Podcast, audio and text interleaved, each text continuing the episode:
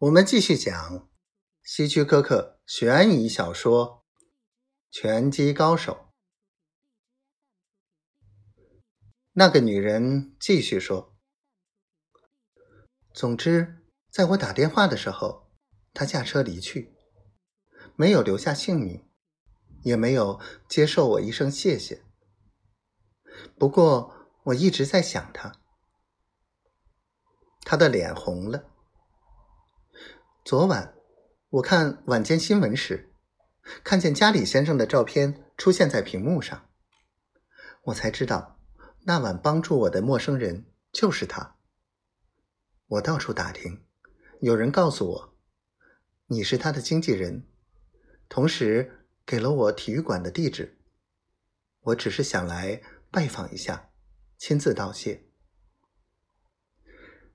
我点点头。下次见到家里，我会告诉他的。而他仍站在那里思索着。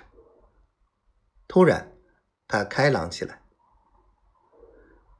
还有，我要把一个钱包还给他，里面有一千元，他掉在我汽车旁，拖车在拖我的汽车时发现的。我心想，真了不起。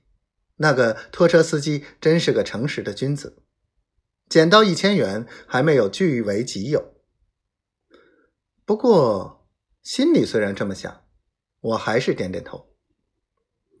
好吧，把一千元给我，我替你转交给他。